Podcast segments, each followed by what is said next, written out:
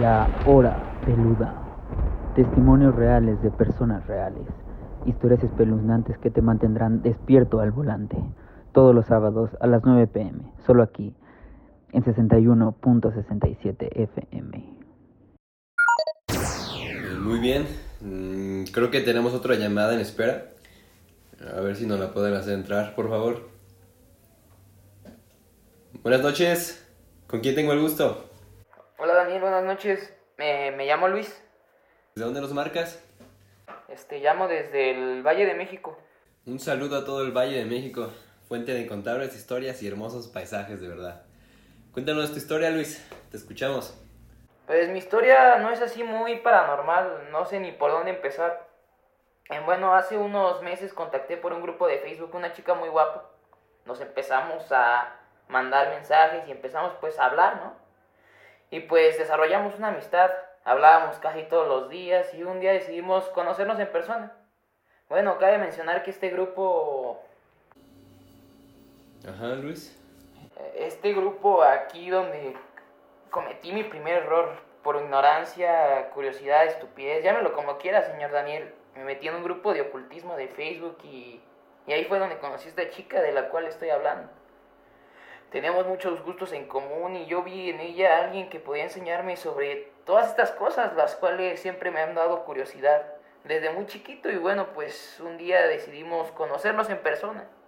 Yo soy de Texcoco y ella es de Chimalhuacán. Pedí un fin de semana en el trabajo y me fui en autobús a conocerla. La primera vez no pasó nada raro, fue muy normal. De hecho, yo le hacía preguntas sobre estas cosas. Em, ¿qué, qué cosas en específico, Luis? Este, hay? Ya sabes, Daniel, sobre demonios, viajes astrales, Ajá. magia. Sí, ya sí. sabes, todo este tipo de cosas a mí siempre me han llamado la atención, pero yo soy de una familia muy católica y hasta pensar en eso es pecado. Ya ve, bueno, le comentaba que la primera vez que la conocí todo muy normal, pero ella evadía mis preguntas. Cada vez que tocaba el tema como que se incomodaba o no sé, incluso notaba que le enojaba un poco.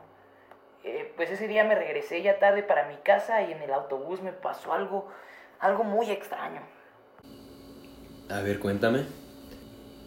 Yo casi siempre me siento en los asientos de enfrente, de lo, para ser de los primeros, ¿no? En salir. Bueno, esta vez fue igual. Y hubo un momento en que, pues no sé cómo explicarlo, pero como que entré dormido y que no. Hubo un momento en el que me di cuenta que podía ver con los ojos cerrados. Estaba muy raro. A mí nunca me había pasado algo así. Mm, Vaya. Eh, ahorita te digo qué es lo que, lo que creo que pasó, pero mientras sígueme contando, Luis. Sí, mm, bueno, pero lo más raro fue que cuando me di cuenta, o como cuando agarré la onda, la conciencia, porque como le digo, me sentí como entre dormido y no fue cuando me percaté de que estaba sentado en los asientos de hasta atrás, casi hasta el último, donde están los, los baños, incluso podía oler el olor que sale del baño. En ese momento fue cuando dije, ah, chinga, ¿sí me entiende? Claro que sí, Luis. Sí, sí. Te entiendo perfectamente. Pues si yo iba en los asientos de enfrente, es ahí cuando reacciono y trato de mover mi cuerpo. Pero este no me respondía, fue hasta que el autobús pasó como una como un estilo de bache y como que brinqué, que pude despertar y ahora sí que estaba otra vez en el asiento de enfrente. Me dio mucho miedo y pues no sé cómo explicarlo. Eh, Sí, mira, Luis, eso que me describiste así tal cual es como ocurren los desdoblamientos involuntarios. Por razones puede llegar a ocurrir, por varias razones, perdón. Ya sea que estés muy cansado, estresado, o también llega a pasar cuando estás practicando algún tipo de meditación. Sí, pero la verdad es que yo tengo mucho cuidado con esas cosas. Yo no me he metido a practicar ni yoga, ni meditación, ninguna de esas cosas. Por lo mismo que soy católico y eso no se hace dentro de mi religión. Sí, Luis, como, como te digo, hay personas que, que pueden proyectarse, así se le llama, eh, de manera voluntaria. Esto toma mucha práctica, pero muchas veces las personas comunes también les puede ocurrir involuntariamente, ya sea como te comentaba, porque están muy cansadas, porque hayan ingerido, fumado alguna hierba, este, no, estando con la chava no fumaste o consumiste alguna droga. Mm, llamémosla Griselda. Y no, ni una cerveza, solo fuimos por un café y estuvimos ahí en el parque. Mm, bueno, bueno. Eh, sígueme contando, Luis. ¿Qué, ¿Qué pasó después? Después de ahí siguió todo normal. Seguí hablando con Griselda y me comentó que ella pertenecía a una logia. A una secta, vaya. No sé cómo llamarla, pero... Ya, sí, Luis, eh, espérame tantito. No, más te voy a pedir de, de favor que no nombres eh, el nombre de la secta, ¿sí? Sí, señor Daniel, no, no, no lo iba a hacer. Y no se te vaya a escapar por ahí tampoco al- algún nombre. Recordemos que hay que respetar la, la privacidad. Sí, perfecto. Me comentó lo de la secta y también me dijo que ese era el motivo por el cual evadía mis preguntas de aquellos temas. Porque ahí le tienen prohibido hablar de ciertas cosas a los, como le dijo, como dijo que me llamaba a los, a los profanos. Así les llaman a las personas que, que no son parte de, de esta secta. Profano es el nombre con el que se le con el que se le llama vaya a las personas eh, ajenas a estos temas o, o que no pertenecen que no pertenecen a algún tipo de, de secta o Ajá, y bueno, me empezó a hablar un poco de la secta. Yo no sabía que incluso tienen una página web y que son muy conocidos en todo el Valle de México. Yo no lo sabía, pero investigando un poco me di cuenta. sí Luis muchas de estas sociedades no son sociedades secretas sino sociedades discretas Sí, este, incluso dicen que muchas personas de mucho poder, como políticos o empresarios, forman o han formado parte de estas sectas de las que le hablo. Incluso personajes grandes de la historia de México. Bueno, total, me dijo que si quería saber ciertas cosas, debía de ser parte de la secta. Primero debía ser aceptado y después sobrevivir a un tal rito de iniciación. sobrevivir Luis Sí, Daniel, porque no todos sobreviven. Dicen que solo los aptos o los que el Señor, así le llaman a ellos, a este diablo, o sepa qué entidad elige. a los que él elige vaya pues cu- cuéntame de este rito Luis si es que eh, crees que se pueda Sí, mira, una vez mientras pues estábamos en la intimidad con Griselda, vi que tenía una cicatriz en el pecho y le pregunté que si, qué le había pasado. Le dije de broma que si la habían asaltado, qué onda. Y ahí fue cuando me comentó sobre el rito de iniciación. Este consiste en hacer una, una incisión en la piel y también perforar el músculo que está al lado del corazón y insertar un ratón, un sapo, un alacrán, un colibrí o algún otro animal. Esto depende más que nada de tu signo astrológico. Después de esto se cose la herida y se cierra y si el iniciado sobrevive a, la infección, entonces esto significa que ha sido elegido por el Señor. Vaya Luis, la verdad es que, wow, he escuchado de muchos ritos peligrosos y, pues ya sabes, ¿no? Normalmente incluyen algún tipo de sacrificio o algo así, pero este es demasiado peligroso. Es increíble lo que hacen estas personas. Sí, pues la verdad no sé si por amor o le digo por estupidez, yo lo hice también. Ay Luis, ¿y qué te pasó? No pasó de una fiebre al día siguiente, Daniel. Es por eso que creo que...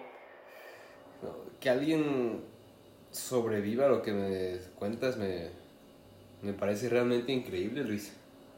A mí también, Daniel, y es por eso me hace creer que realmente estas cosas existen. Te digo, no he vivido como tal cosas paranormales, pero la razón por la que te llamo es porque hace una semana decidí abandonar la secta.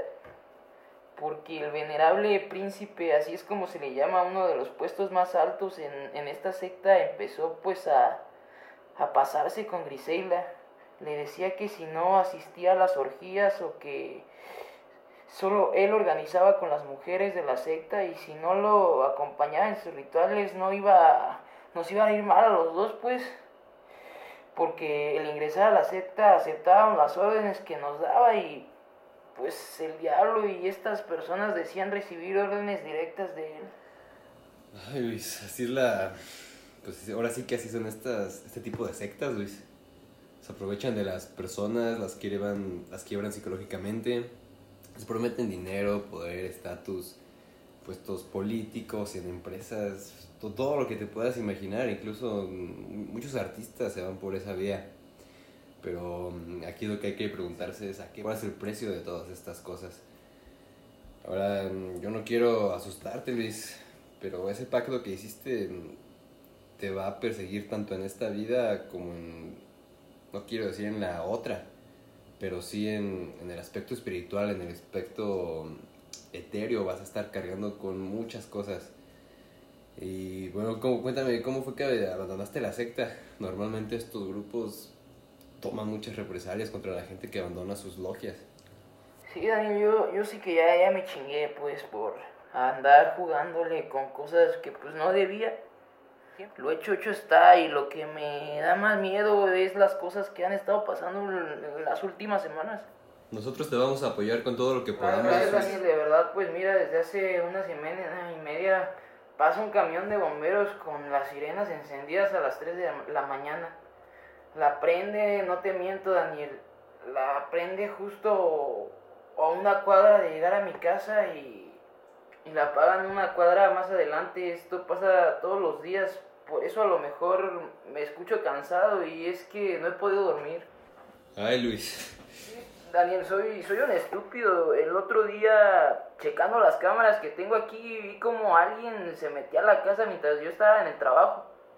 No pude ver qué hicieron dentro de la casa, no se robaron nada, no sé con qué motivo entraron. Ya van dos veces que me, me le sacan el, el aire a las llantas, me, me persiguen en la calle camionetas que parecen del gobierno, de la maña. Sí, pues mira, Daniel, te cuento, este, yo tengo un negocio, una, una carnicería para ser más exacto. Y desde los últimos días, este, ha venido inspectores como del gobierno, salubridad y están checándome muchísimo y me han puesto muchos paros en muchos aspectos de los productos de carne que yo, que yo traigo y que utilizo. Amenazas que, que ni al caso. ¿No pudiste reconocer a alguien de los que entraron a tu casa, Luis?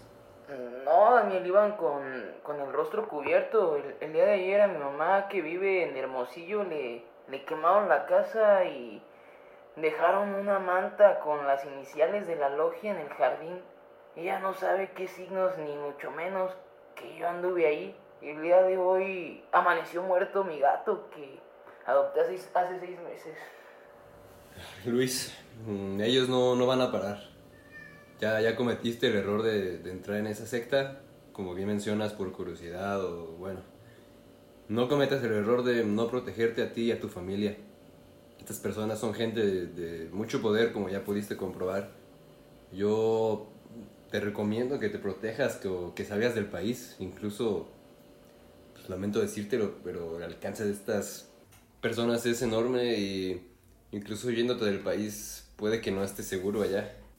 Daniel, este, no, no, no tengo dinero, no, no, no, no sé qué debo hacer, no, no sé a quién pedirle ayuda, no, no hay nadie que pueda ayudarme, incluso el alcalde de, de, de Texcoco estaba ahí. Ay, Luis, este, mm, vamos a, a un corte. Ahorita regresamos contigo, Luis. Sí. Comida para perro Texcocan, pa'l chiquito de la casa, lo mejor. Encuéntranos en Avenida Juárez, número 36, Colonia Insurgentes del Valle, a un lado del INE. Abrimos 10 de la mañana a 6 de la tarde.